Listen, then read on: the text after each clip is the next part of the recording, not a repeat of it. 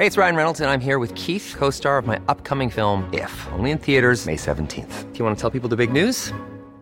All right, I'll do it. Sign up now and you'll get unlimited for $15 a month in six months of Paramount Plus Essential Plan on us. Mintmobile.com slash switch. Upfront payment of $45 equivalent to $15 per month. Unlimited over 40 gigabytes per month. Face lower speeds. Videos at 480p. Active Mint customers by 531.24 get six months of Paramount Plus Essential Plan. Auto renews after six months. Offer ends May 31st, 2024. Separate Paramount Plus registration required. Terms and conditions apply if rated PG. I'm Sandra, and I'm just the professional your small business was looking for. But you didn't hire me because you didn't use LinkedIn jobs. LinkedIn has professionals you can't find anywhere else, including those who aren't actively looking for a new job but might be open to the perfect role, like me.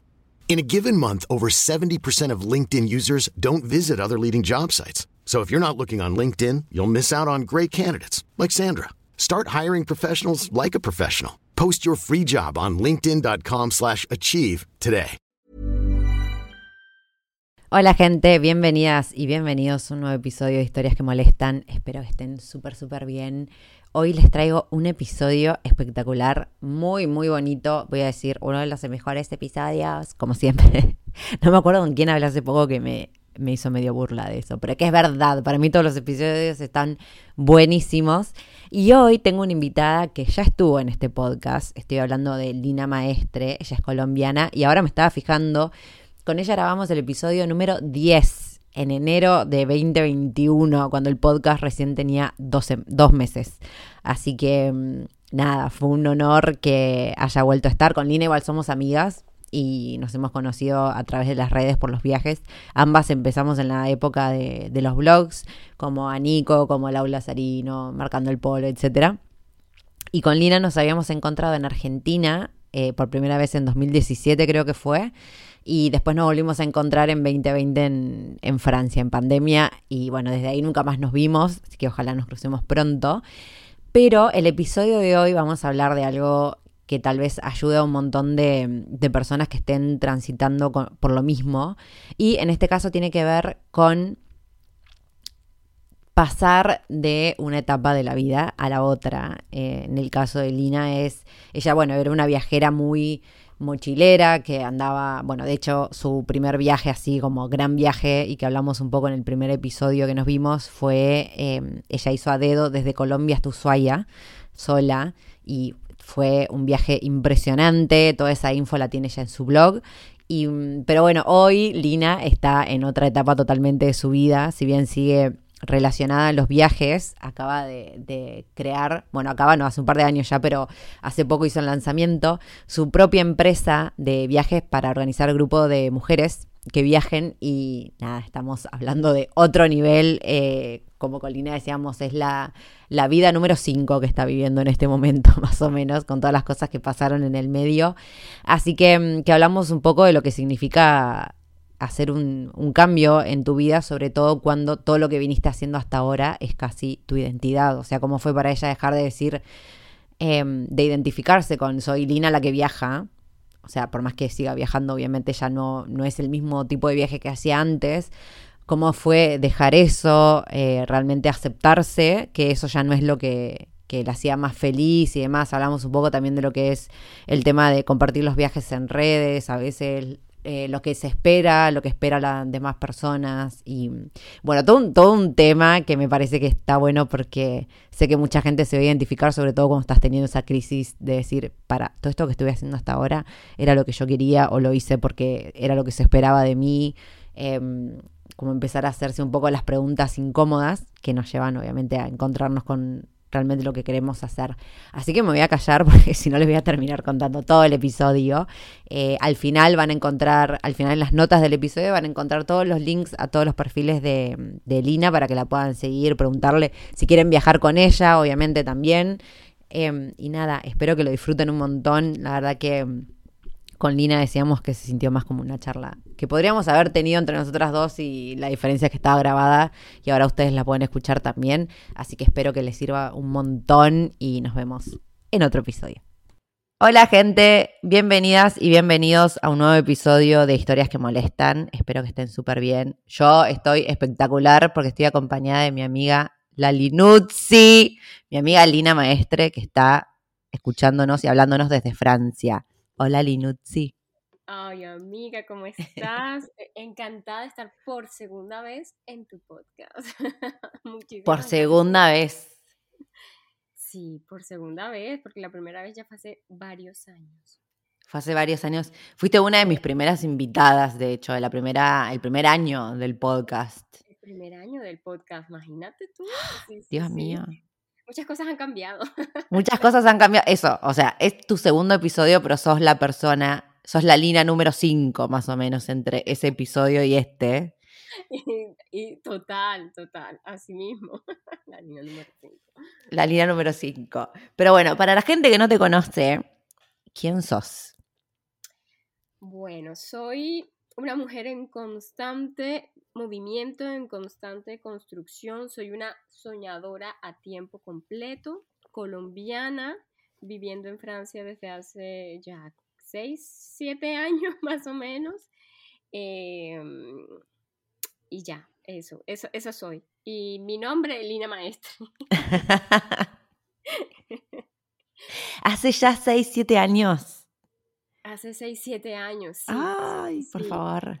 Ya hace rato, ya hace, llevo hace rato. En Francia. Eh, y bueno, no, mira cómo son las cosas. No pensé que iba a terminar viviendo tantos años en Francia, pero sí, y, bueno, ha pasado el tiempo y eh, soy colombiana de nacimiento, pero antes de decidir vivir en Francia, pues viajé por muchos países, viajé durante cinco, cuatro años y medio sola, y después conocí a mi pareja y eh, juntos pues seguimos viajando. Así que sí, sí puedo decir que, puedo decir que viajé como 10 años más o menos hasta que dije, bueno, ya, vamos a.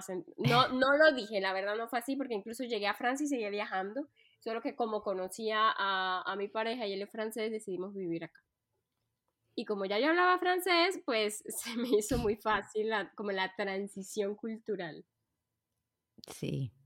Bueno, vamos, a decir que, em, que hoy no vinimos a hablar de viajes, bueno, sí, vamos a hablar de unos viajes interiores, vamos a decir, Em, pero bueno, si quieren saber de los viajes de Lina y los viajes como mochilera, ella hizo un millón de cosas, fue hasta Ushuaia a dedo sola, o sea, tienen un millón para buscar por ahí en todas sus hazañas. De hecho, hablamos de ellas en el, en el episodio anterior.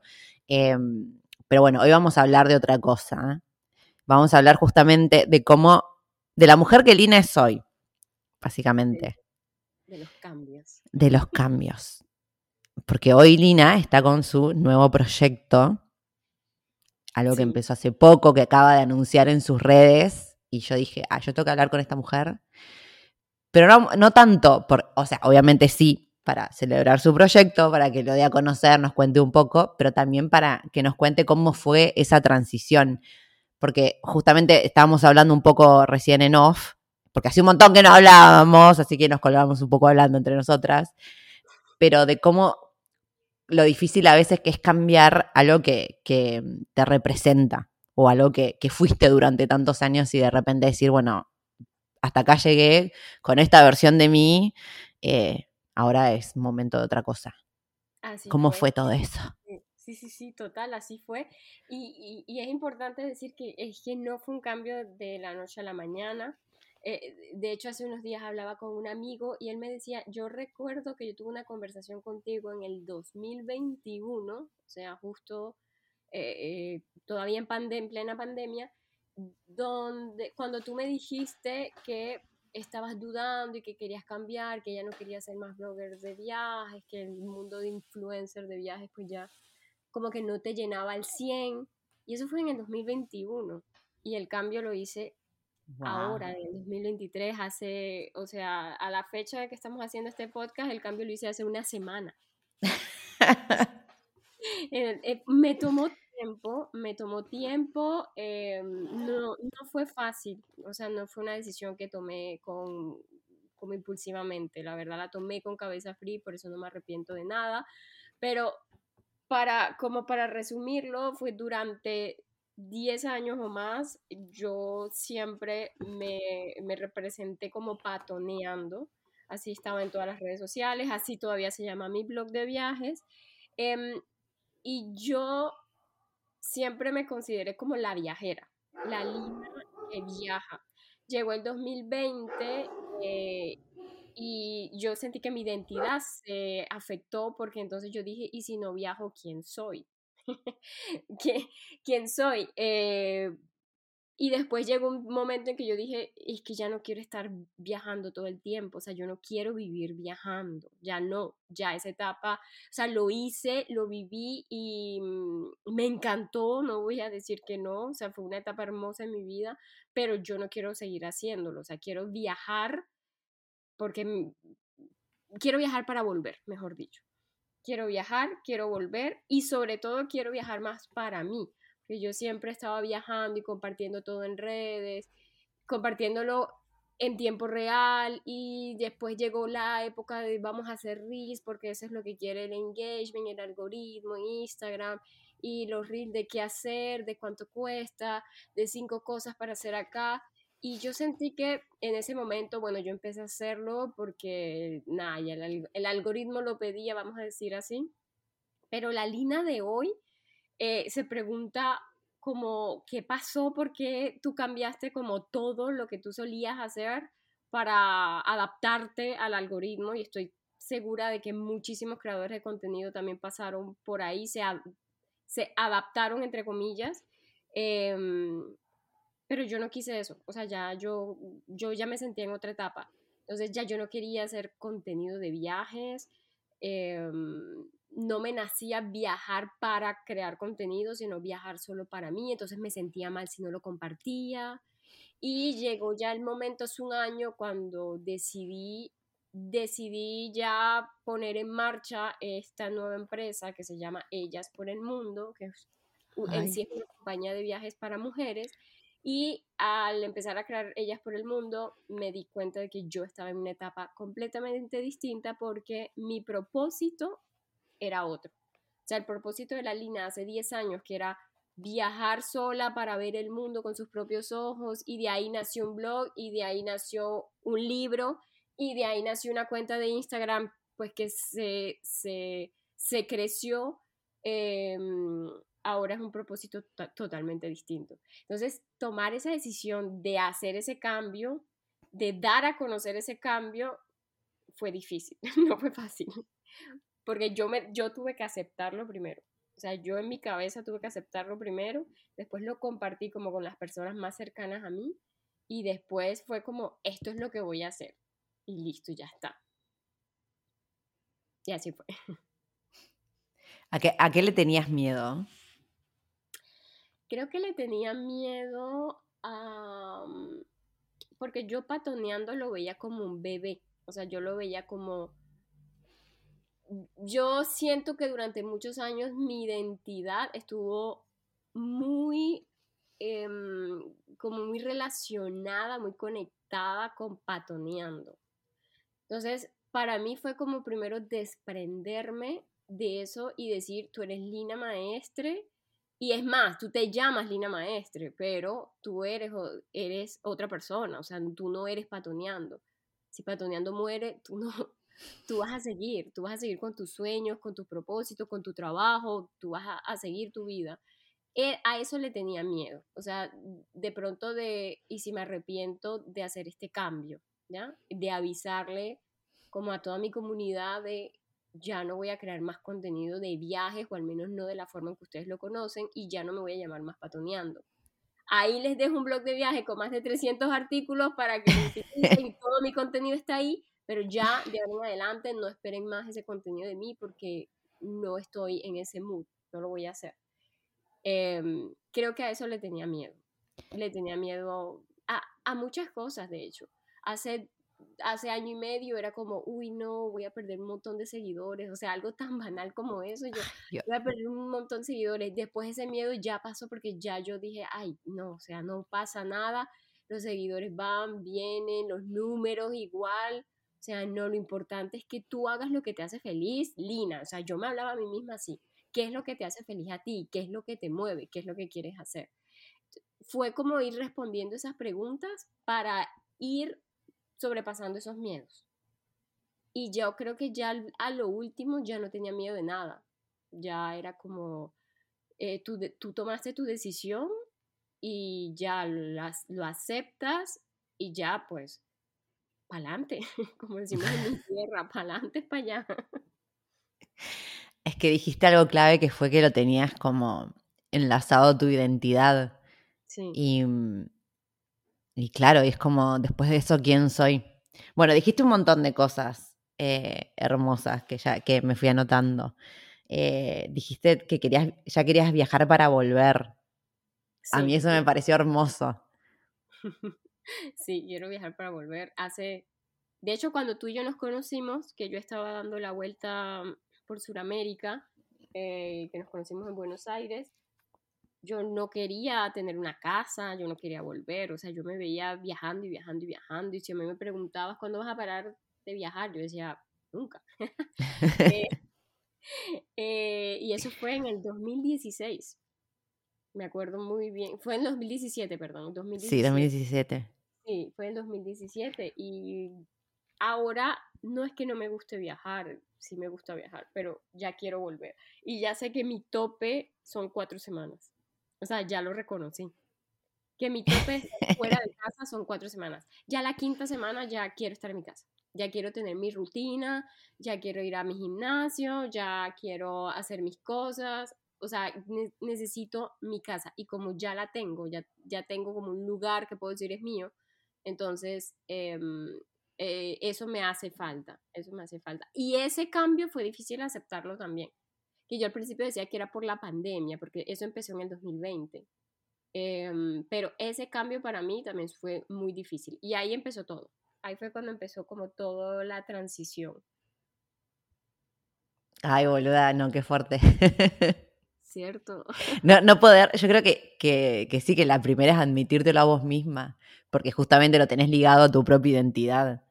Em, yo, una vez que ya, que ya lo comunicaste es porque ya lo tenés hiper analizado, porque ya pasaste noches y noches sin poder dormir dándole vuelta a la cuestión. Em, muchísimo, muchísimo y escribí mucho. El proceso de la escritura me ayudó mucho, leí mucho también, porque eso no es como le preguntas a Google qué vas a hacer, o sea, Google no te va a dar respuesta. Entonces la respuesta estaba dentro de mí, así de sencillo. La respuesta solo la tenía yo y nadie más. Y por eso fue un trabajo más largo, que me llevó más tiempo. Es que mm, ahora que estás diciendo esto, me acuerdo que cuando nos volvimos, o sea, nos vimos en 2016 que media hora entre que llegaste y no, no sé qué hicimos, tomamos una cerveza. Em, y después nos volvimos a encontrar en pandemia, que yo me que huí de Argentina, en, que creo que fue en agosto de 2020. Em, ahí fue, sí. Y bueno, te fui, me quedé en lo de Linuzzi en Francia una semana, creo, más o menos. Sí, em, una semana, y, y, ahí estábamos las dos también medio como en que, porque había empezado, bueno, con todo esto de la pandemia y qué sé yo, había empezado a cambiar un montón el tema de Internet. Y, mm, y dije, este, a mí lo que me pasó em, fue que como yo hasta ese momento, yo nunca había dependido de, mi contenido para generar ingresos, porque yo siempre estaba viajando y trabajando de cualquier cosa, eh, con las visas y que yo, yo no sé, estaba de mucama, limpiaba y mi contenido siempre había sido un hobby para mí. Nunca me había puesto a pensar. Por eso mi blog, si vos lo ves hoy en día, eh, SEO, cero, eh, Instagram, tengo los mismos seguidores hace cinco años, como que nunca me, o sea, nunca me había preocupado. Y cuando me tuve que empezar a preocupar, fue una angustia porque dije, no sé si quiero esto. me acuerdo que hablábamos, que las dos estábamos en, en ¿cómo se llama? En el Patreon de, de Carla. Sí, eh, que claro, habíamos empezado con ese camino de introspección y me acuerdo que tuvimos un montón de charlas eh, con esto de qué hacer eh, con, con, Instagram, porque era, bueno, se está demandando cosas que, que por lo menos a mí, tampoco, a mí no me nacía naturalmente eso.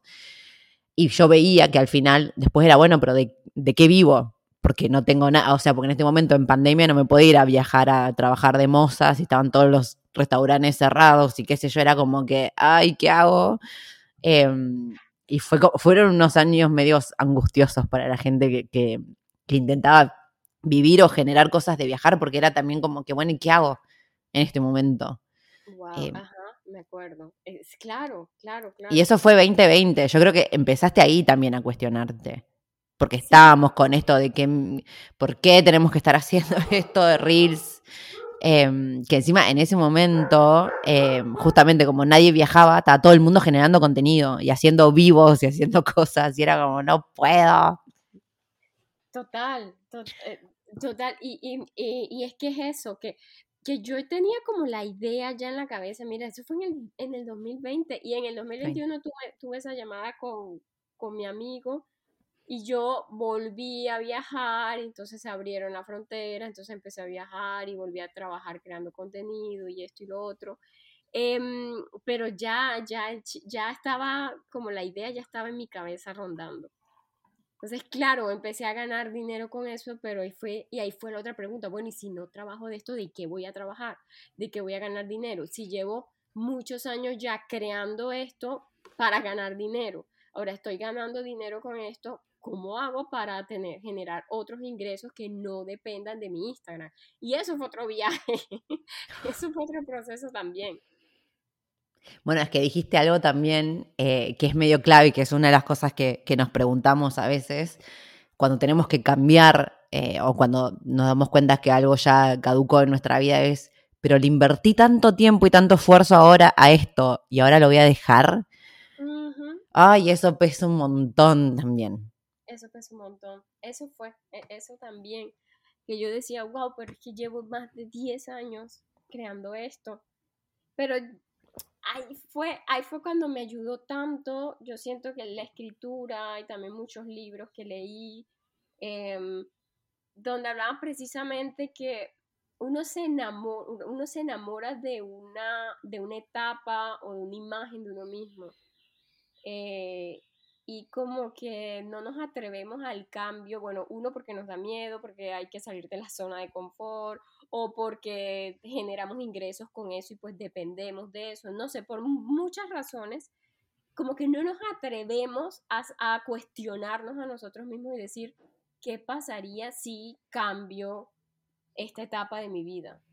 Eh, si hago otra cosa, si hago otra cosa que me haga feliz, porque ahí la pregunta es, ¿esto me está haciendo feliz de la misma forma que me hacía feliz hace 10 años?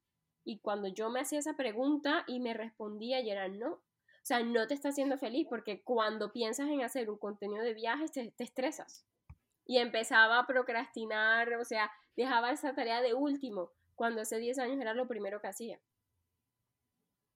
¡Qué fuerte! Claro, y ahí es eso, uno mismo empezarse a responder, a hacerse preguntas y preguntas incómodas, a responderse esas preguntas y a, buscar las respuestas a esas preguntas es doloroso, sí, pero aceptar, aceptar que uno cambia, que los seres humanos cambiamos y algo que te guste ahora los, yo que sé, 30, en tus 30 no va a ser lo mismo que te guste en tus 20, puede que sí, pero normalmente es un no y está bien, o sea, está bien, está bien, ¿no?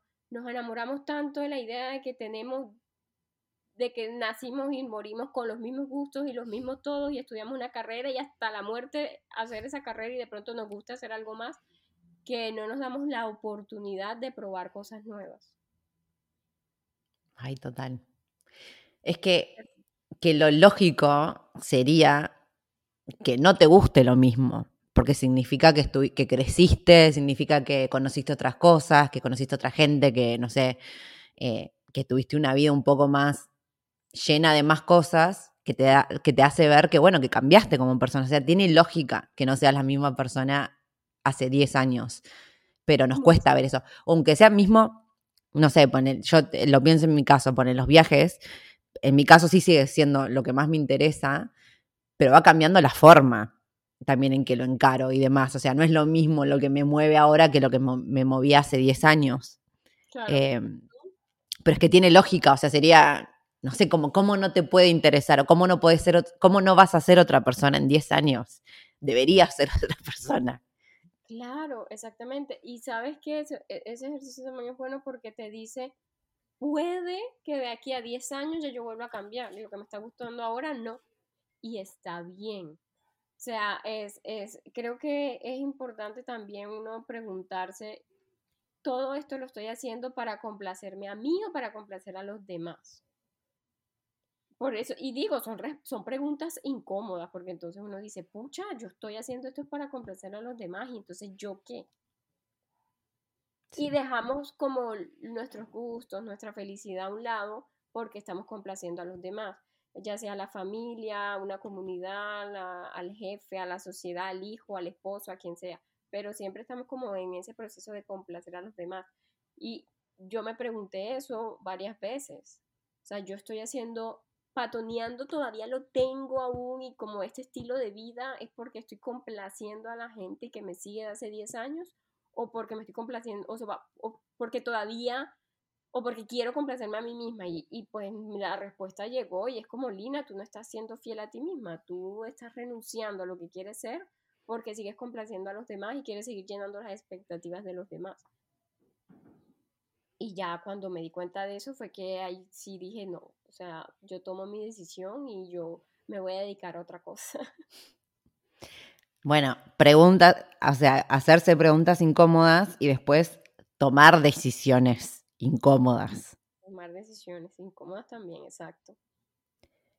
Hoy hablábamos con, con Lina antes de ponernos a grabar que a veces cuando, cuando cambiamos, o sea, cuando estamos por tomar un, rumbo nuevo en nuestra vida después de tantos años, en realidad lo que pasa es que, que a veces el entorno no quiere que cambiemos, por una cuestión también de, no ni por maldad ni por nada, sino porque están acostumbrados a, o acostumbradas a vernos de cierta forma, o el rol que nosotros jugamos en la vida de otra persona, si nosotros cambiamos, o sea, inevitablemente también cambia la otra persona, o le cambia algo a esa persona, y a veces tener que tomar esa responsabilidad es saber que lo que cambia no es solo nuestra vida, sino va a cambiar lo demás, y a veces también se van a ir personas, se van a quedar personas, van a aparecer nuevas personas, pero a veces cuando cambiamos después de tantos años es eso lo que pasa también. Pero es una decisión que hay que tomar.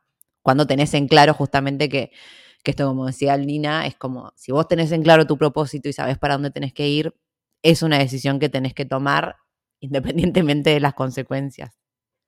Totalmente. Y, y abrazar las consecuencias y aceptarlas y decir, bueno, listo, yo tomo esta decisión sabiendo que estas cosas van a cambiar o de pronto algunas personas se vayan de tu vida, algunas cosas, van a haber cambios, o sea, cuando uno cambia, se mueven algunas cosas en tu vida, a tu alrededor, siempre hay cambios.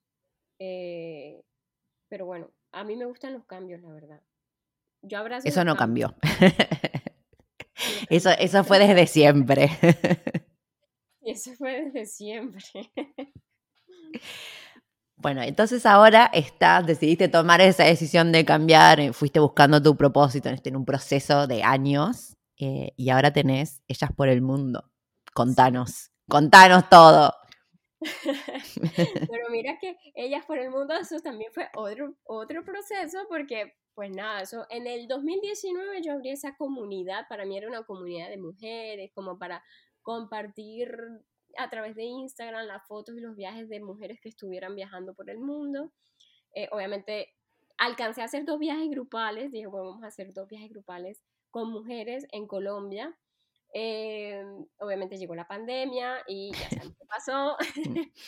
Pero eh, a raíz de todo este cambio y, y, no sé, a mí nunca se me fue la idea de ellas por el mundo, pero después yo dije, yo no quiero que sea solo una comunidad, o sea, yo quiero crear una empresa de esto, vamos a hacer una empresa. Y en el 2022, el año pasado, yo fui a Colombia para registrar la marca, registrar la empresa, eh, pues Cámara de Comercio, Registro Nacional de Turismo, todo lo que hay que hacer.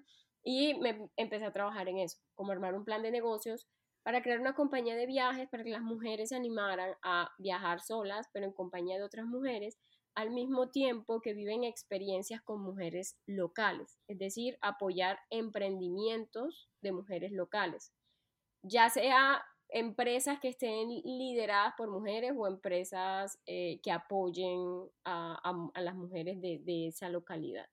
Entonces, lo que hacemos es eso. En Ellas por el Mundo creamos experiencias y viajes grupales para que las chicas se animen a viajar solas, pero se juntan con un grupo de otras chicas que están solas y juntas pues recogen. Ryan Reynolds here from Mint Mobile. With the price of just about everything going up during inflation, we thought we'd bring our prices down. So to help us, we brought in a reverse auctioneer, which is apparently a thing.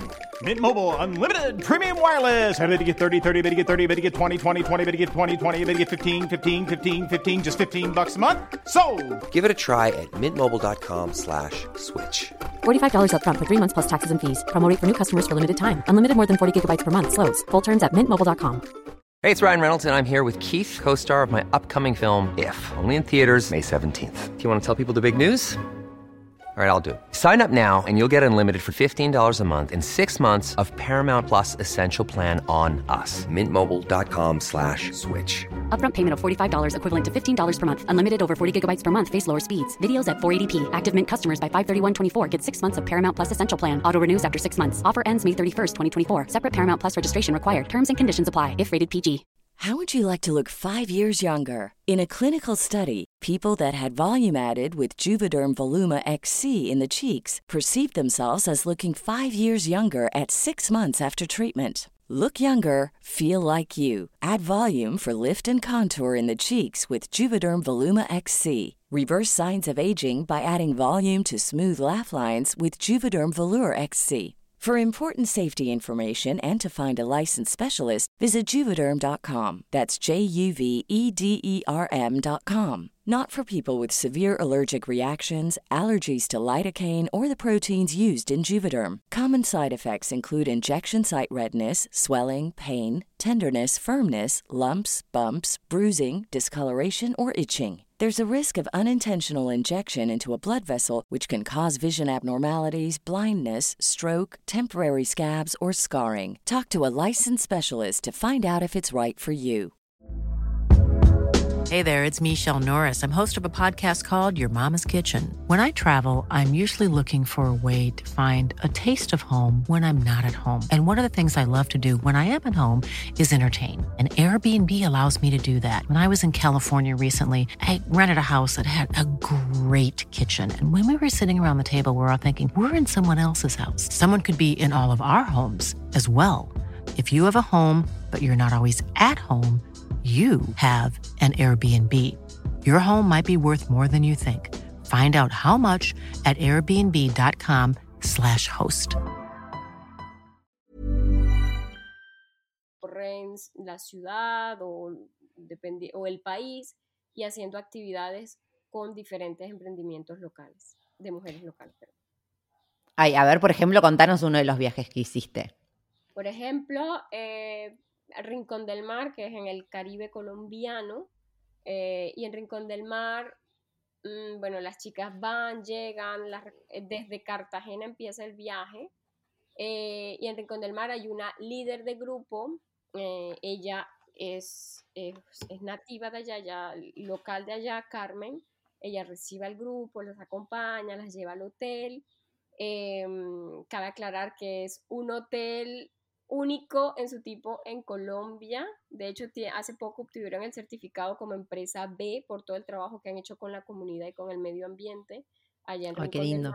Sí, súper lindo. Y, um, y, y Dania, que es, que es la co- co-founder del hotel, eh, la conozco personalmente y ella fue una de las que me apoyó mucho al principio con esta idea de Ellas por el Mundo.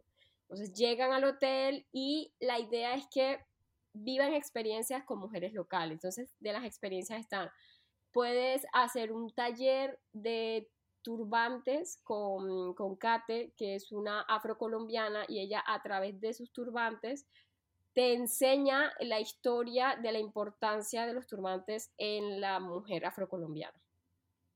Eh, está un taller para hacer arepa de huevo. Entonces entras. Ay, al- por favor. Si entras a la casa de Cari, entras a su patio eh, y con ella, ella te enseña a preparar una arepa de huevo que es muy típica de la región caribe colombiana. em, y ella aprendió eso de su mamá y su mamá de su abuela y su abuela de su, bisabuela. Entonces es un proceso muy lindo porque ella al mismo tiempo va contando como esa historia, van hablando y van haciendo su arepa de huevo que obviamente después se van a comer. También pueden hacer caminatas en la naturaleza y Carmen es como es eh, que también es la líder del grupo, pero también es anfitriona local y ella hace también clases de yoga. Entonces también tienen como una sesión de yoga en la mañana, tienen una charla con Carmen, muy bonito todo. Eh, y esas son más o menos las actividades que hacemos con ellas por el mundo. Obviamente tienen mucho espacio libre también para que las chicas pues hagan, descansen, lean, hagan lo que quieran hacer, se vayan al mar, etcétera, pero tienen esas actividades con las anfitrionas locales que son mujeres lugareñas con sus diferentes emprendimientos. Entonces viven la experiencia, aprenden, se divierten y las chicas están, o sea, tomaron la decisión de viajar solas, pero se sienten seguras. Ay, no, es hermoso lo que haces. Me encanta. E, ese, ese, por ejemplo, Rincón del Mar. El primero que es a Turquía lo vamos a hacer ahora en octubre. ¡Ah!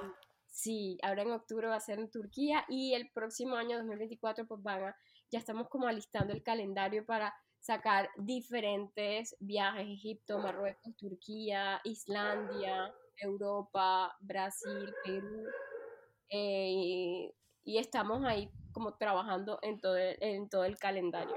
Entonces, estoy muy dedicada a este proyecto, que este es mi nuevo propósito. Ay, no, me encantó. Bueno, ahí está ladrando mucho mi perra, no sé si se escuchará. ¿Se escucha mucho?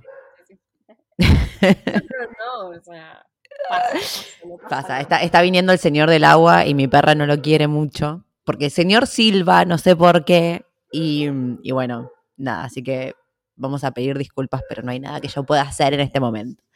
Em, no, no, me encantó, me encantó y me parece que es, bueno, hermoso, pero también hiper necesario, em, porque a veces en esto, en los viajes, o sea, necesario por varias aristas, porque primero es verdad que, que ahora me empecé a dar cuenta que hay un montón de chicas que igual, o sea, viajar solas también siempre es como irte sola de tu país o salirte de tu grupo de gente, pero obviamente llegas a un lugar y siempre estás con gente. Entonces hacer un viaje en grupo con otras mujeres sigue siendo un viajar sola para vos, que no conoces a nadie y que capaz estás yendo a un país que no, que no conoces y demás.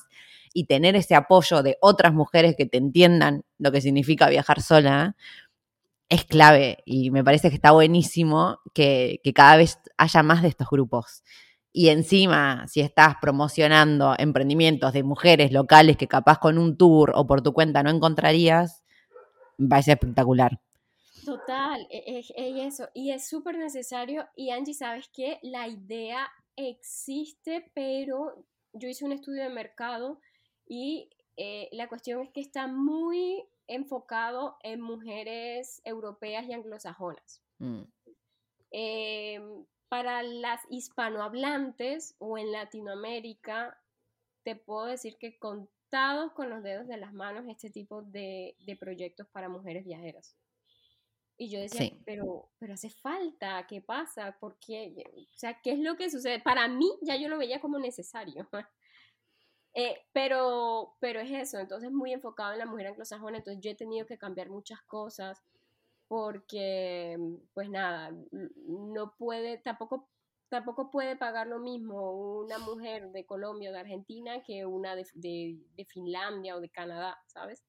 Entonces, es como crear esos cambios, pero aportando algo, o sea, que, que el impacto social que queremos crear siga ahí vigente, que eso no se pierda. Y ha sido un reto, ha sido un reto y estamos al igual trabajando mucho en eso, pero, pero para mí era más que necesario hacer este tipo de proyectos en Latinoamérica. Ay, sí. Sí, bueno, ese es, un mundo para hablar eh, en otro episodio, como lo que nos falta a nosotras también, eh, tener acceso. Yo siempre digo igual cuando mm, como que te das cuenta viajando, cuando, cuando conoces gente, la diferencia de mentalidad y cosas que tenemos nosotras con, con capaz las europeas y qué sé yo, y tenemos como la, mitad, entre comillas, de los recursos, y hacemos las cosas igual y a veces, pero nos falta la confianza para hacer, es, es un, tema, yo en ese tema me metí igual un montón y todavía me estoy metiendo con, con, bueno, con la parte de coaching y la historia y qué sé yo, eh, pero es un mundo que, del que no se habla. Y como decís, o sea, a veces después cuando estás viajando decís, ay, existen un montón de cosas para mujeres, qué sé yo, y después volvés a Latinoamérica y decís, ah, pero acá no está esto. y es como hiper necesario. Exactamente, así mismo, así mismo así mismo lo siento yo, así mismo lo, lo veo yo. eh, y por eso creo, por eso creo tanto en ellas por el mundo. O sea, tanto, tanto que yo dije me voy a dedicar 100% a este proyecto. ¿Y cómo fue eh, cuando lo comunicaste ahora? La semana pasada, ¿cómo fue el recibimiento?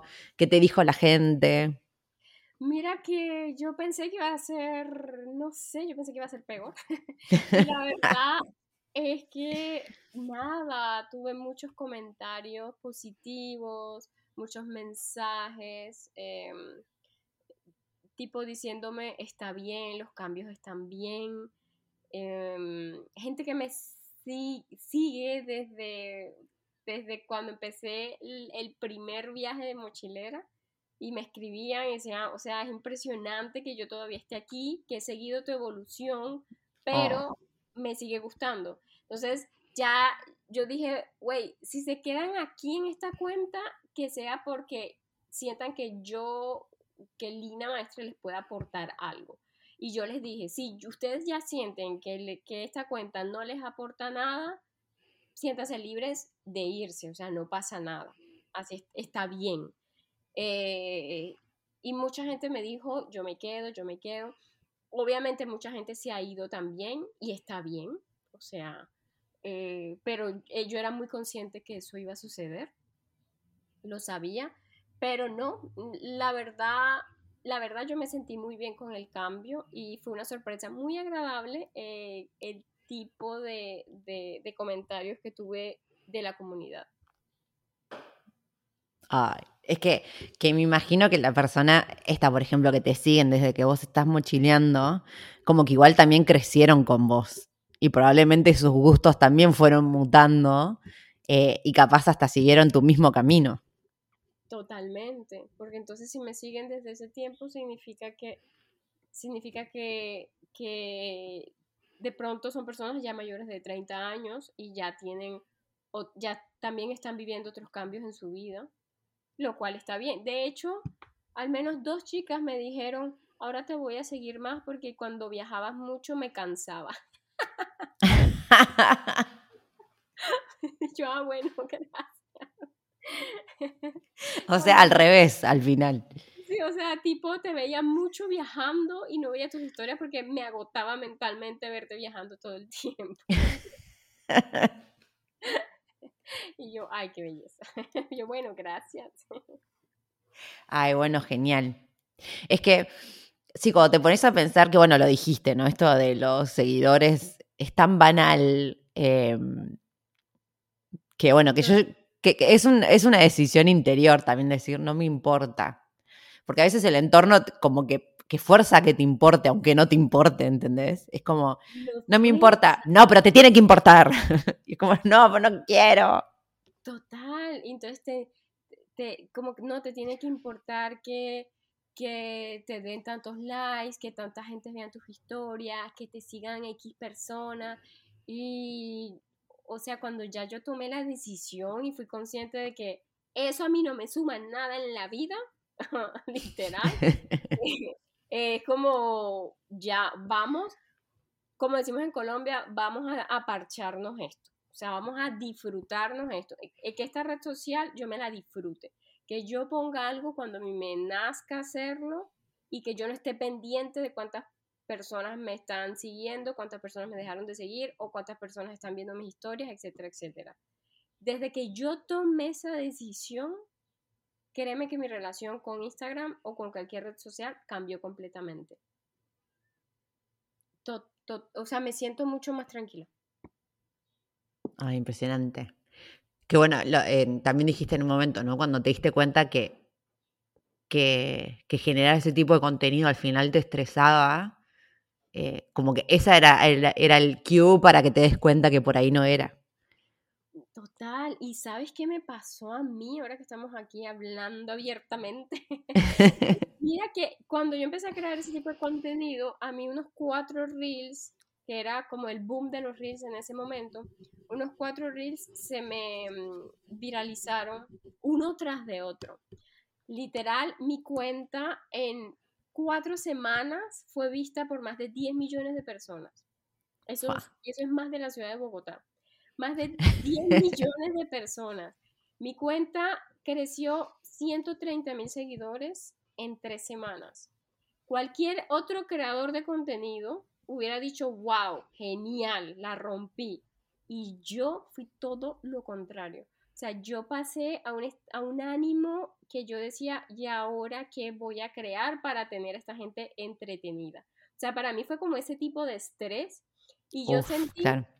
Cuando tú haces una fiesta en tu casa, invitas a cinco personas y esas cinco personas invitan a sus amigos y esos amigos a sus amigos. Y tú vienes a ver a las 12 de la noche y tu casa hay 50 personas y de esas 50 personas tú solo, solo cinco saben quién vive en esa casa. El, el, el resto, el 40, y- las otras 45 personas no tienen ni idea de quién es la fiesta, pero están ahí porque vieron algo, la música les gustó y llegaron, ¿ya? Pero no les importa quién eres tú, no les importa quién es el dueño de la casa. Así sentí yo cuando se me llenó esa cuenta de Instagram. Así lo sentí yo personalmente. Y, y para mí, a mí me daba fastidio entrar a mi cuenta de Instagram. Porque yo decía, pero este poco de gente eh, que ni me ven, ni me siguen, ni saben quién soy. Y hay gente que me sigue hace 10 años y me leen, se toman el tiempo de leer mis largos captions. O sea, están ahí súper chévere, tenemos una conversación. Y esta vaina se llenó de gente. Yo hasta decía, ¿será que habrá robots aquí? A mí me pasó eso con Instagram. Yo no sé si a otro creador de contenido le, le habrá pasado. Yo no conozco personalmente a otro creador que le haya pasado igual que yo. Yo no lo conozco. De hecho, todos se ponen súper contentos, pero a mí me sucedió eso. Es que me encantó la analogía de, de la fiesta en la casa, total. Em, Así lo sentí yo, te lo juro. Bueno, a mí me pasó, pero no, no a esa escala, pero sí me pasó en un momento, que la única vez que me pasó, y te estoy hablando igual de nada, tipo 2.000 seguidores de un día para el otro, con un reel que hice estando en, en Holanda. Estaba caminando por por Ámsterdam y hay una calle eh, ahí en el, en el barrio eh, rojo, ahí no me salía. Y hay una calle que tiene como 6, 7 restaurantes argentinos en la misma calle. Entonces yo iba caminando y me dio risa. Entonces lo filmé eh, y puse como la canción de, de ¿viste? el tiburón de tsanan, tsanan, la película esa. Y puse algo como la venganza de la colonización, poner una boludez así. Y filmé todos los restaurantes de Argentina que yo lo publiqué en un reel, porque en una historia no me dejaba, no encontré, lo iba a hacer en una historia. Pero como no me dejaba poner esa canción, y yo quería poner esa canción porque me parecía que quedaba espectacular, dije, bueno, lo hago en un reel. Y lo subí y lo vieron, que te diga, no sé, 20 personas. Listo, quedó ahí. Pasó una semana, empieza el Mundial de Fútbol. Claro, los argentinos se volvieron locos. Cualquier cosa que fuera de Argentina, estaban todos ahí. Mi reel empezó, de repente me conecto, de repente no sé, tenía 50 personas que me seguían. Yo dije, ¿qué? Pues nunca me había pasado. Y claro, me di cuenta que era por ese reel. Y ese reel sí tuvo, no sé, que te diga, 500 mil vistas. Wow. Y en una semana tuve eso, como 2.000, 3.000 seguidores nuevos. Y fue como, pero toda esta gente que eran, pero mayoría hombres, obviamente, de tipo de fútbol, y encima después empezaron a pelear en los comentarios por la boludez que yo había puesto en la colonización, todos poniendo, no sé, tipo, ah, pero que se piensa que se van a otro país, ya se hacen millonarios porque vuelvan acá, que el peronismo no sé qué, o una pelea política, y yo es como, quiero eliminar esto a la mierda porque me descompone, o sea, no, tipo, no tiene nada que ver conmigo, ¿entendés? Y lo eliminé, dije, no, ya, o sea, ¿para qué quiero toda esta gente? Que no, no tienen ni idea de nada, ¿entendés? Fue horrible. No lo hubieras eliminado, no lo hubieras archivado, literal, e- eso te, te hubiera llegado más del millón.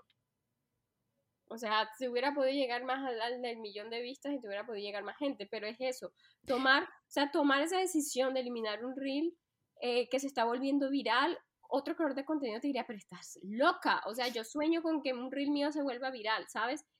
Y hoy en día hacen cualquier cosa porque un reel se vuelve viral, pero ahí es cuando uno tiene de verdad tomar la decisión y analizar y decir, ¿yo para qué quiero este poco gente? Te va a decir, ay, sí, porque yo gano plata con esto. Ok, válido. Pero hay gente que te va a decir, no, no sé, no sé, es por puro ego. Es, es- por eso, porque las redes sociales nos llena el ego, nos infla a todos. No podemos decir que nunca nos ha pasado, sí. Sí, nos llena el ego. Entonces, es por eso, es como para mostrar que tienes un montón de seguidores, o un montón de likes, o un montón de lo que sea. Y es eso, es el ego. Entonces, tomar la decisión de eliminar ese reel, tú dirás, es una, una bobada, pero en realidad no lo es. Cualquiera no puede hacer eso. O sea, no se atreve a hacer eso. Ay. Sí, pero, claro, o sea, la sensación fue que me no me asusté, pero fue como, ay, déjenme, tipo, salgan de acá, por favor, ¿qué es esto? Y eh, un montón de comentarios con que, ay, Dios mío, usted no tiene nada que hacer en la vida. Sí, sí, tipo, no se peleen en mi casa, ¿entendés? Como vaya, quítense de acá, ¿no? Em, pero bueno, nunca me pasó. Igual, em, yo ahora le, me gusta hacer reels, pero me encanta, a mí me gusta mucho la parte de, hablar, como te darás cuenta, y por eso tengo un podcast. Em, y estoy haciendo reels como con voz en off. Y eso me encanta y me, sale natural, así que me metí por ahí. pero es eso, es como que siempre hacer al final lo que te sale natural. Porque ya cuando te estresa, tipo, ya está, basta. Es que es eso, es que te lo disfrutas. Es que eso es lo que yo digo. Mira, si tú quieres crear Reel que llegue a un millón de personas, listo. Pero, pero, pero que tú te disfrutes eso. O sea, que lo estés haciendo porque te gusta, porque te hace feliz, porque no porque te vas a estresar viendo entonces cada cinco minutos cuántas personas lo han visto. ¿Sabes? Ay, Dios. O sea, disfrútate el proceso, párchate el proceso de estar en Instagram, ya está. Y eso no es fácil. Eso no sí. es fácil. No, no, y aparte, es que la gente no se da cuenta también, a veces pasa, viste, que está esto ahora hasta la romantización de ser un nómada digital, insoportable. Em, y te dicen esto, ¿entendés? Como que nada, que tenés que dejar tu trabajo de 9 a 5 porque todo es una mierda, no sé qué, porque sos un esclavo del sistema, bla, bla, bla bien, está bien, comparto, o sea, estar encerrado para mí en un mismo lugar, en algo que no te hace feliz, para mí comparto que esté mal. Bueno, pero después te, estás haciendo un esclavo de la red social, o sea, está bien, no estás en una oficina, pero estás, no sé, ponele, estás en Indonesia, adentro de un departamento que te alquilaste, sufriendo, porque tu cuenta de Instagram no tiene seguidores, y es como, seguís haciendo lo mismo, ¿entendés? No importa que estés en Indonesia, porque igual seguís siendo un infeliz que es esclavo de algo que no le gusta. El punto no es como que liberarte de tu trabajo de 9 a 5, o sea, tenés que liberarte de hacer algo que no te gusta en tu vida. Si a vos te encanta tu laburo de 9 a 5, disfrútalo, o sea, tenés que hacer algo que te haga bien. Es eso. es eso disfrutar sea lo que sea que estés haciendo. Y si ya no lo estás disfrutando, pues empieza a hacerte las preguntas incómodas para tomar otro tipo de decisiones, exactamente.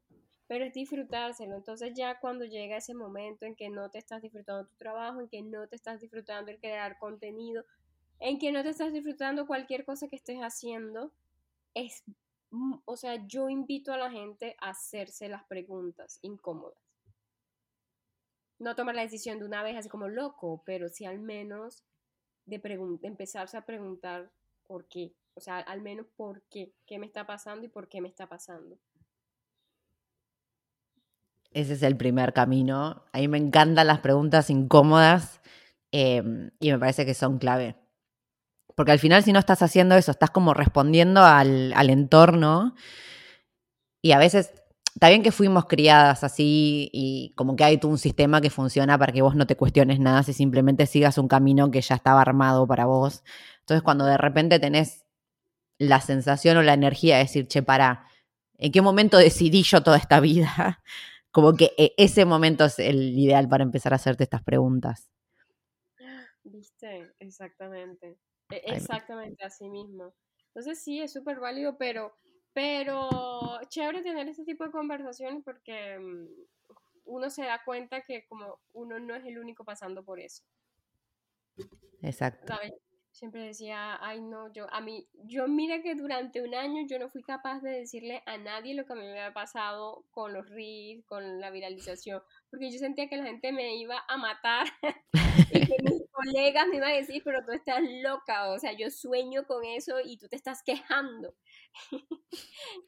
y me, costó hablarlo y lo empecé a hablar hace justamente una semana cuando hice todo el cambio. No es que ese cambio fue explosivo, hablé de todo. Y, y, me sentí bien, porque la verdad el panorama no, no fue tan abrumador como lo pensaba en mi cabeza. Eso es, es tan latino, boluda. Esto de, de no poder quejarte o que te hagan sentir una desagradecida por algo es tan no es de nuestra cultura. Es impresionante. A veces pasa cuando estás viajando, que no me acuerdo con quién lo hablaba hace poco, pero también de que nos estás viajando y la estás pasando mal porque, no sé, X. La estás pasando mal, listo. No puedes decirlo, ay, pero ¿quién quisiera tener, quién pudiera tener tu vida? Ay, pero por lo menos vos estás haciendo lo que... Y es como, déjenme, si me quiero quejar, me voy a quejar, no, no tenés ni idea de lo que significa estar en mi vida, lo que estoy pasando en este momento. Pero es como que tenemos eso y no nos podemos quejar del, de lo que se supone que es ideal para el resto de la gente, como en este caso, por ejemplo, decir, se me viralizó la cuenta de Instagram. No te podés quejar porque cuánta gente quisiera qué envidia que vos tengas seguidores y yo no, ay, que me lo estás refregando en mi cara, que vos tenés y yo no. Ay, es terrible. Exactamente, exactamente. Y yo que vivo en Francia, que es el país donde el deporte nacional es la quejadera, aquí le dicen así.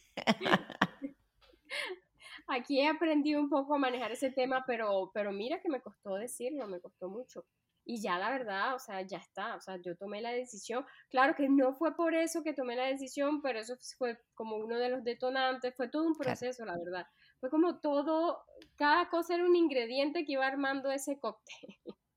Y al final ese cóctel explotó y ahí fue que yo tomé la decisión de hacer todo este cambio en mi vida. Pero sí fue también uno de los detonantes que me hizo preguntar, eh, ¿de verdad eres feliz haciendo esto? Esa es como la primera pregunta a hacerse entonces. Yo te iba a preguntar, eh, así como para ir terminando, ¿qué, le aconsejarías eh, a una persona que está pasando por lo mismo? Ya tiraste un consejo que es hacerse preguntas incómodas y, qué otro consejito le darías. Mm, que no tenga miedo de, de dejar de renunciar a hacer lo que es por el hecho de complacer a los demás y que se pregunte si lo que está haciendo es más por complacer a un entorno que por complacer a lo que esa persona quiere de verdad. Hermoso. Ay, me encantó. Bueno, eh, nada, agradecerte mil em, que haya sido tan eh, espontánea y sincera en este episodio. Eh, fue más como una, es como, estuvimos hablando como 20 minutos antes de empezar a grabar y yo siento que fue en realidad como una charla continuada. Eh, así que te, agradezco obviamente la confianza. Y, y, por último, preguntarte, bueno, para este año y para el año que viene están organizando viajes, o sea, este año tenés ya Turquía y para el año que viene tener unos viajes más. Em, ¿Dónde te encuentra la gente que, las chicas que quieran viajar con, con ellas por el mundo? Bueno, la encuentran así en redes sociales, la página web también, Ellas por el Mundo, así mismo. Eh, y, yo, que antes era patoneando, ahora estoy como Lina Maestre LC, o sea, Lina Maestre Lacera. Tomé mi nombre y mi apellido y ya está. Pero, mm, exacto, esas son mis redes. Y el blog de viajes, el que lo quiera leer, sigue ahí en la red que es www.patoneando con e, patoneando.com. Ahí están como todos mis relatos, itinerarios, guías, todo lo que escribí en estos últimos años en el blog. Todas las guías del Inutsi. Ahí está que, que tienen, hizo, realmente hizo un viaje impresionante, eh, así que si les interesa, obviamente vayan a leer, porque fue una aventura terrible. De hecho, el, eh, bueno, hablamos un poco, voy a invitar otra vez, ahora cuando haga la intro voy a decir qué episodio era porque no me acuerdo el número, pero bueno, ahí habla, en el otro episodio que estuvo Lina, hablamos de, su viaje y aparte de cómo era para ella viajar con pasaporte colombiano, que me acuerdo que lo hicimos porque yo tenía mucha gente argentinas y argentinos sobre todo que se quejaban de su pasaporte y yo era como, chicos, tenemos un pasaporte buenísimo, el argentino es espectacular, ustedes quieren saber, quieren quejarse en serio, hablen con la pobre Linuzzi, que la tuvo más complicada con su pasaporte colombiano pobre. Eh, es cierto, es cierto. De hecho, ¿sabes lo que hice yo antes de hacer todo este cambio? En Instagram, tú sabes, las guías, las guías de Instagram, sí. y armé como las guías de todo lo que yo he puesto en contenido y lo organicé en viajes. Y organicé el viaje por Sudamérica. Me dio tanta nostalgia ver ese viaje y oh. yo, wow. hice todo esto.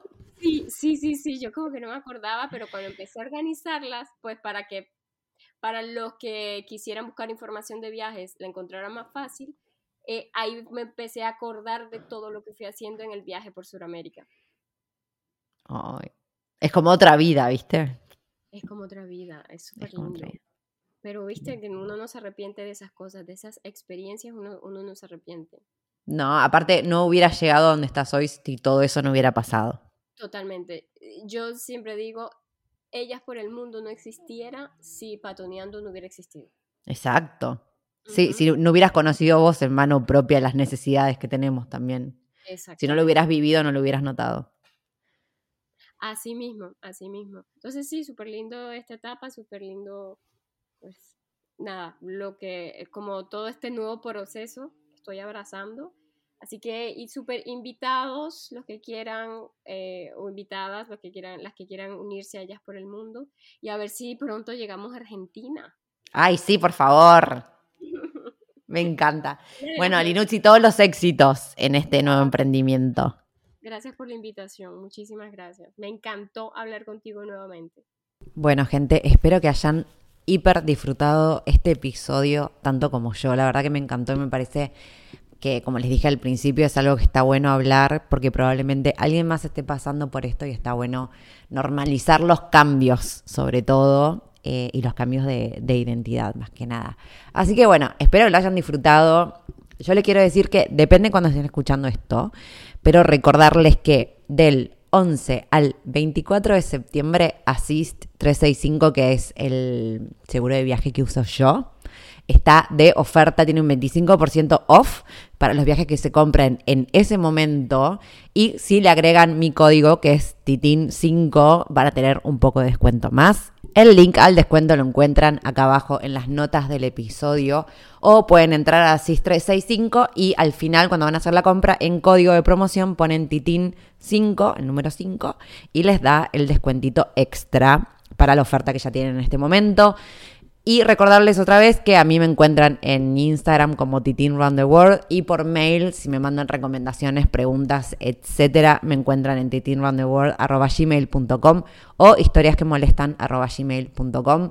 Gracias por estar del otro lado. Acuérdense que si quieren, si les gusta y les parece, pueden dejar una review tanto en Spotify como en Apple Podcast porque sirve para que para que aparezca más en los buscadores y le llegue a más personas. Así que mil gracias otra vez por estar del otro lado y nos vemos en un próximo episodio. Si llegaste hasta acá, te recuerdo que al final en las notas del episodio o Why don't more infant formula companies use organic, grass-fed whole milk instead of skim? Why don't more infant formula companies use the latest breast milk science? Why don't more infant formula companies run their own clinical trials? Why don't more infant formula companies use more of the proteins found in breast milk? Why don't more infant formula companies have their own factories instead of outsourcing their manufacturing? We wondered the same thing. So we made ByHeart, a better formula for formula. Learn more at byheart.com. If you thought the only way to get a more defined jawline with natural looking results was through surgery, think again. Juvederm Volux XC is a non surgical injectable gel filler that improves moderate to severe loss of jawline definition and can help you achieve natural looking results with little downtime. Even better, this improved definition lasts up to one year with optimal treatment. No maintenance required. Improve jawline definition for a smooth, sculpted look with Juvederm Volux XC. For important safety information and to find a licensed specialist, visit juvederm.com. That's J U V E D E R M.com. Not for people with severe allergic reactions, allergies to lidocaine, or the proteins used in Juvederm. Common side effects include injection site redness, swelling, pain, tenderness, firmness, lumps, bumps, bruising, discoloration, or itching. There's a risk of unintentional injection into a blood vessel, which can cause vision abnormalities, blindness, stroke, temporary scabs, or scarring. Talk to a licensed specialist to find out if it's right for you. En mi Instagram tenés un link para el descuento de 10 dólares en la membresía anual de World Packers, que es una de las plataformas que te da la posibilidad de hacer voluntariados. No te olvides de darle clic.